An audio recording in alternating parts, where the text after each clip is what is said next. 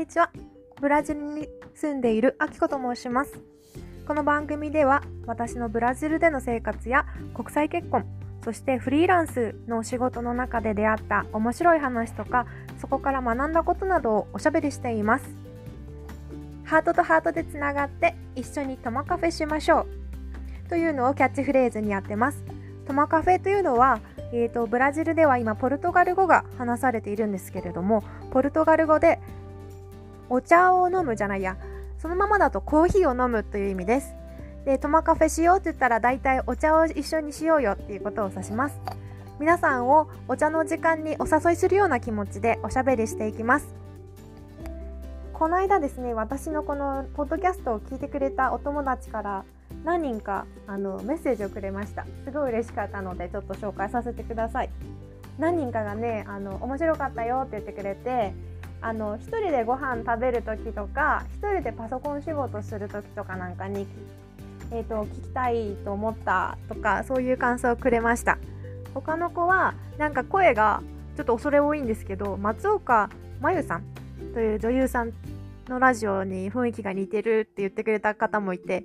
なんかその料理配信とかもその松岡さんの番組ですごい面白いので、あきかさんもやってみてはどうですかっていう風に提案をくれたりもしました。あ、そうなんだと思ってチェックしたところです。ぜひぜひ私もブラジルでの料理配信をしたいなと思いました。で、他の子はですね、あのこのポッドキャストの私の番組でトマカフェメニューって言って私がブラジルで食べてるおやつを紹介するコーナーがあるんですけれどもそれを聞きながら自分で今食べてるおやつのメニューを写真撮って送ってくれた子もいました。だから時間差はあれどこのポッドキャストを介して一緒にお茶タイムを楽しんだみたいな ことが生まれたりしてなんとなんとポッドキャストやってよかったなと思っています。ぜひぜひその子のおやつメニューがとっても美味しそうだったのでこの次のコーナーで紹介させてください。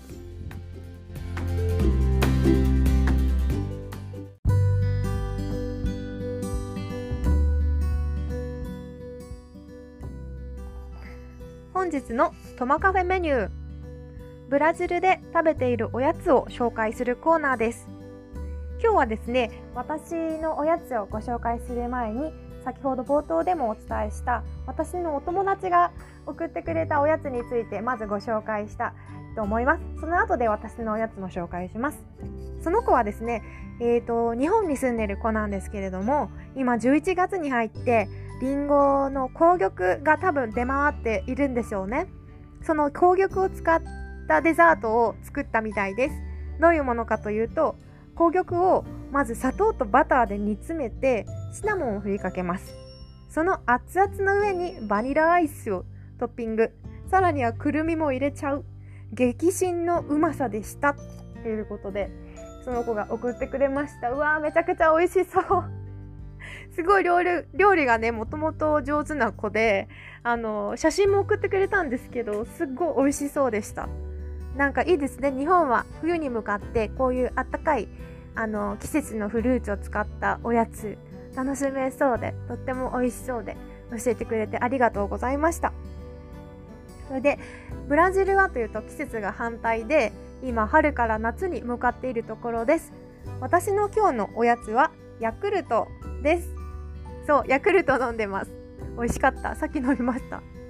あのヤクルトはもう日本人なら日本で育った日本人ならというか日本で育った人ならあのとっても馴染みが深いと思います。幼稚園の頃から飲んでるんじゃないですかね私たち。なんか遠足のおやつに入れて入ってたり家に帰ったら冷蔵庫におやつとして入ってたりねしましたよね。多分私はすごいしましてな馴染みが深いです。なのでブラジルに来た時にスーパーに売っていてとっても嬉しかったです。あのヤクルトという会社のブラジル？ブラジルヤクルトがあるんだそうです。それでブラジルにも工場があってもちろんあのヤクルト独自の風邪白タ株という菌も入っています。それがね私は結構嬉しくて。あの日本のツイッターとか見てると美容系のアカウントであのヤクルト毎晩夕食後に飲んでるで肌の調子がいいっていうツイートを見たりしてたのであそうなんだと思ってヤクルトは美味しいしお腹にもいいしひいては肌にもいいっていうふうに私は信じて やみません。なんであのブラジルのスーパーに行くとヤクルトが置いてあって隣にねブラジルのブランドであのチャミットかな？同じようなあの乳酸飲料があるんですよ。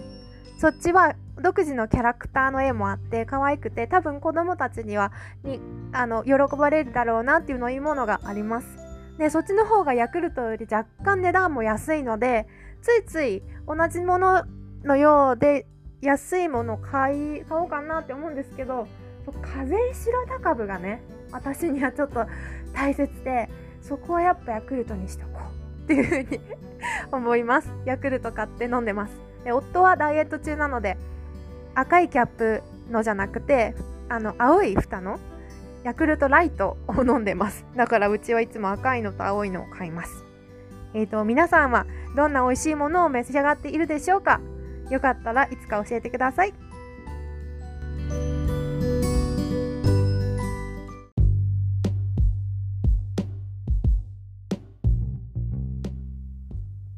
それでは本日の本題話していきたいと思います。今日はですね笑い。笑いです。大人のたしなみとして笑いが今度重要になってくるんじゃないかななんて思っていてその話をしたいと思います。突然ですが皆さん今日今日これを聞いてくださってる今日何か声を出して笑った出来事ってありますか？なんかお笑いビデオを見てたりとか家族がとっても面白いことをしてたりとか自分がドジしちゃったりとかって何かあるでしょうか？もし今日がなかったら昨日はどうでしたか？実は意外と思い改めて思ってみると私個人的にはそんなにないんですよ。そんなに声出して笑ってる日々過ごしてないなと思っていて。なんかポッドキャストを話してる時はあのこれ撮ってる時はもう話したいと思って撮るのでどんどんどんどんニコニコニコニコ顔が笑顔になりながら撮ってるんですけどそれ以外の日常ってねそんなに楽しいことはそんなないです でそれはえっ、ー、と個人的なものもあるかもしれないけれども今年はあのコロナウイルスの感染が拡大した関係で家の中で過ごす時間がもういろんな人がすごい増えたと思います。でそうするとあの日々会う人も限られてくるしそうすると何かなんだろうなおしゃべりをしたとしても話題もなんとなくトピックも固まってきたりとかそんなに目新しいことってあの入ってきにくくなってる環境ではあるなと思うんです。で本当に世界的に大きな変化があったし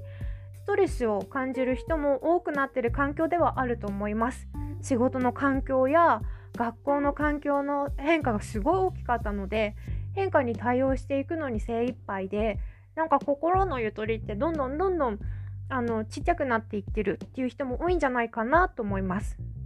でそんな中でやっぱり家の中でヨガをする時間とかちょっとお風呂にゆっくり入ったりとかお茶をゆっくり飲む時間とかっていうのがバランスを取るためにすごくいいことだなと私は思って極力やって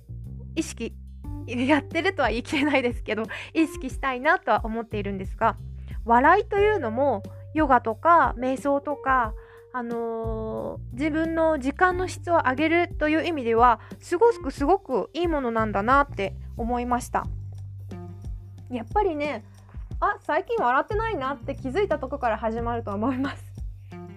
で笑いってすごくよくてヨガとかでみんな体にいいのは知ってると思いますヨガした後って体が伸びるし体が伸びるとちょっと心もふんわり軽くなったりっていう効果を感じてる人も多いと思います。で笑いも同じぐらいで多分笑いってこれから来るんじゃないかなと 私的には思いました。なんでかというと笑いってすごい体にもいい作用があるらしいんですよ。で笑いっていうのは声を出して笑った後って一気に全身の筋肉が緩むんですって。それってリラックスするってことですよね。ですごいいいじゃんいいじゃんと思ってでもうちょっと詳しく調べてみると笑いをするとストレスが減るらしいんですよなんかこう免疫細胞っていうのがあってと感染症と戦う抗体っていうのを増やして病気に対する抵抗力を高めるっていう風にネットで調べ調べると笑いの効果っていうにはそういうものもあるそうです。だから笑いってもちろんそれだけでも楽しいけど今度あの私たちの気づかないうちに環境の変化に対応しようと思って体がこわばってたりとか思っている以上に頑張ってる人も多いと思うので積極的に笑いを意識して取り入れるっていうのはあのー、これからウィズコロナの時代意外と重要なことなんじゃないかななんて私思ってます。そこでですねすぐできる笑いを日常の中に取り入れる方法を今日はですね3つご紹介したいと思います。皆さんもうやってらっしゃることもあるかもしれませんがあのぜひぜひ聞いてみてください。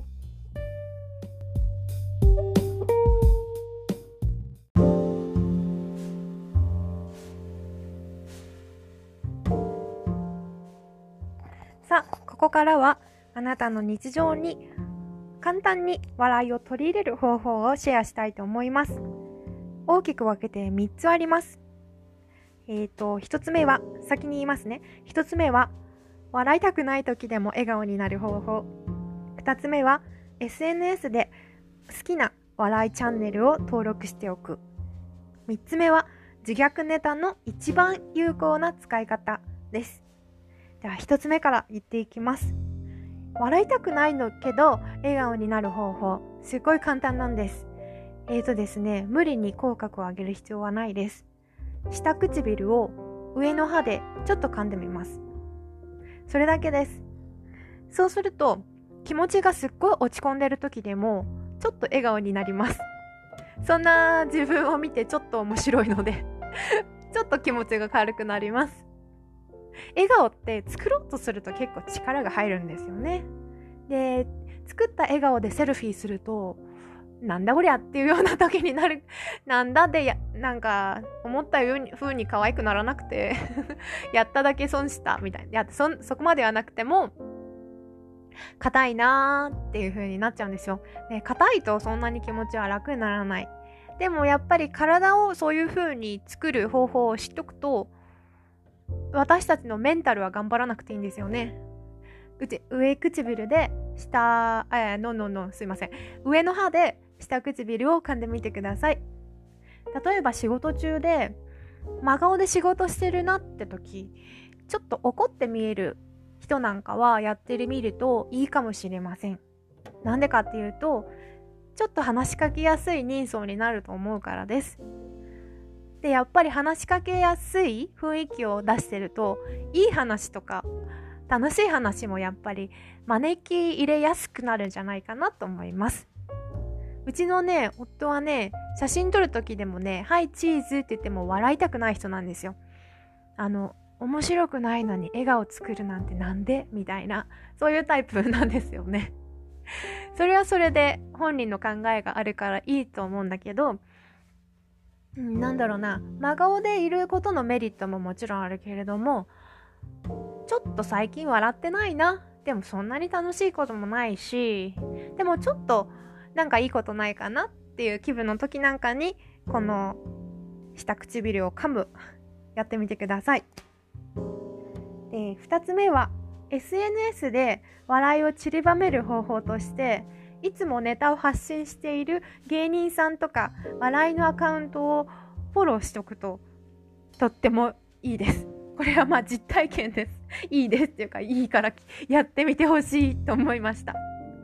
それぞれね、SNS っていろいろあります。Twitter もインスタも YouTube も私は必ずあの自分の好きな芸人さんをフォローしてます。例えば Twitter だと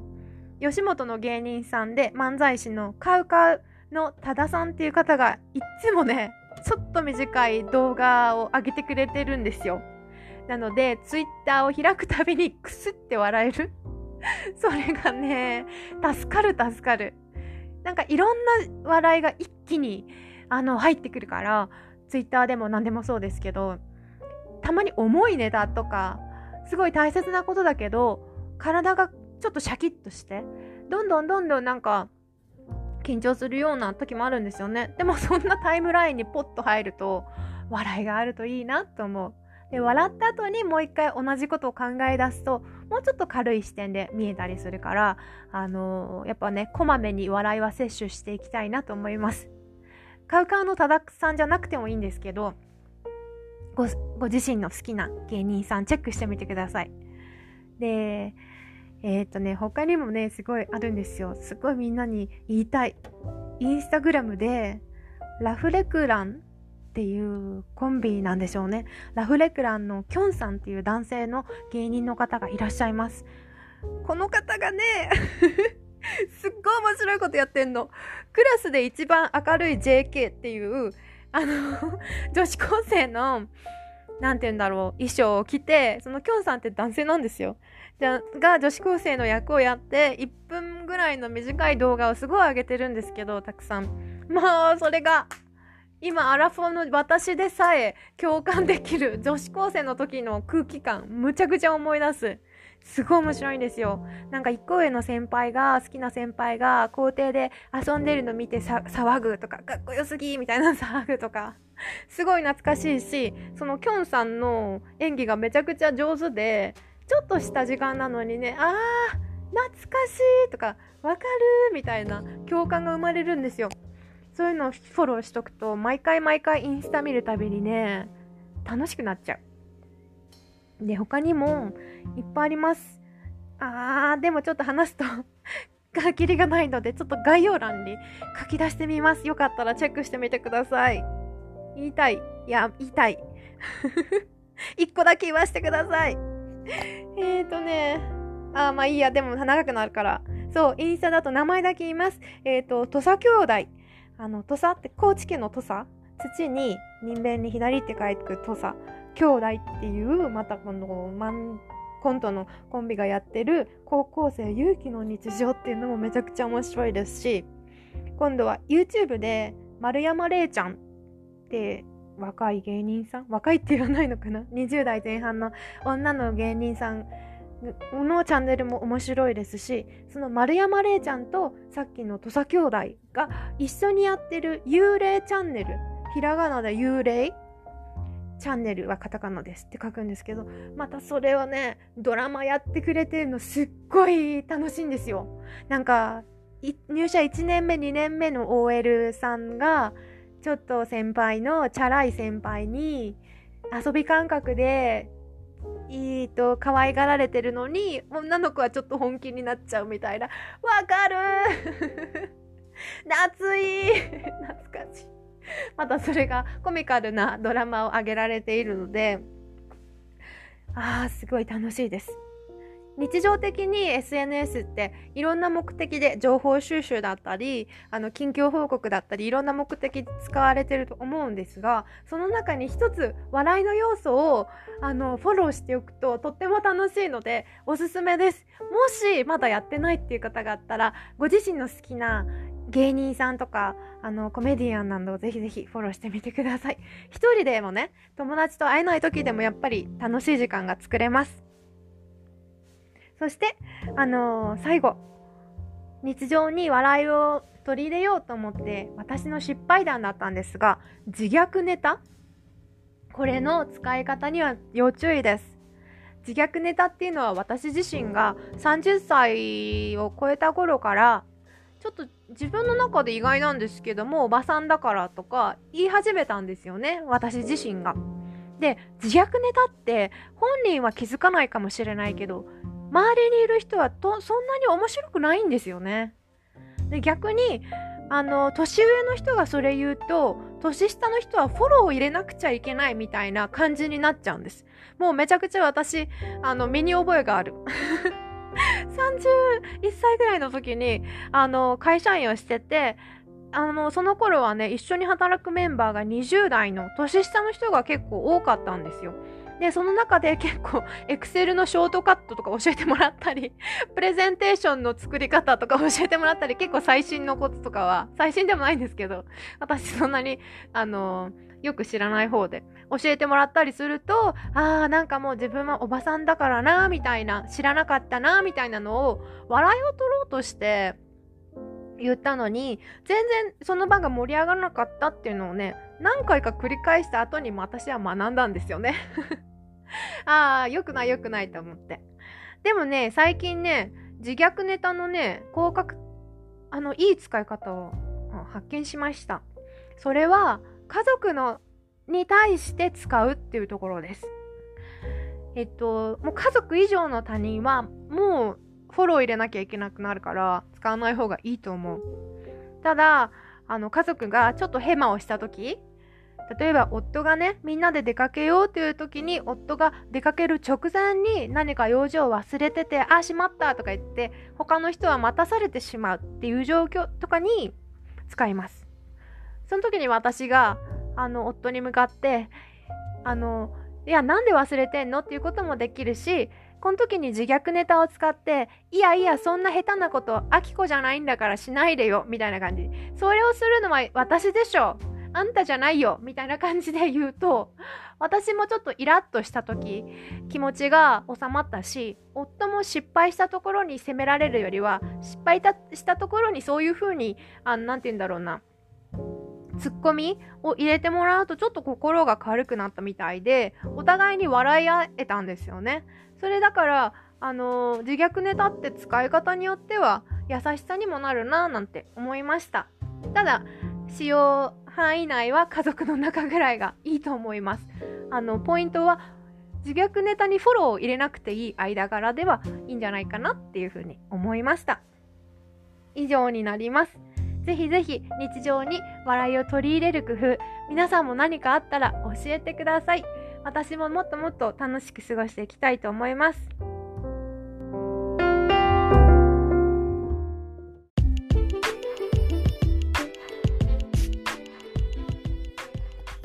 それでは本日はこの辺りで終わりにしたいと思います。聞いてくださってありがとうございました。また、トマカフェに遊びに来てください。その日までどうぞお元気でお過ごしください。チャオ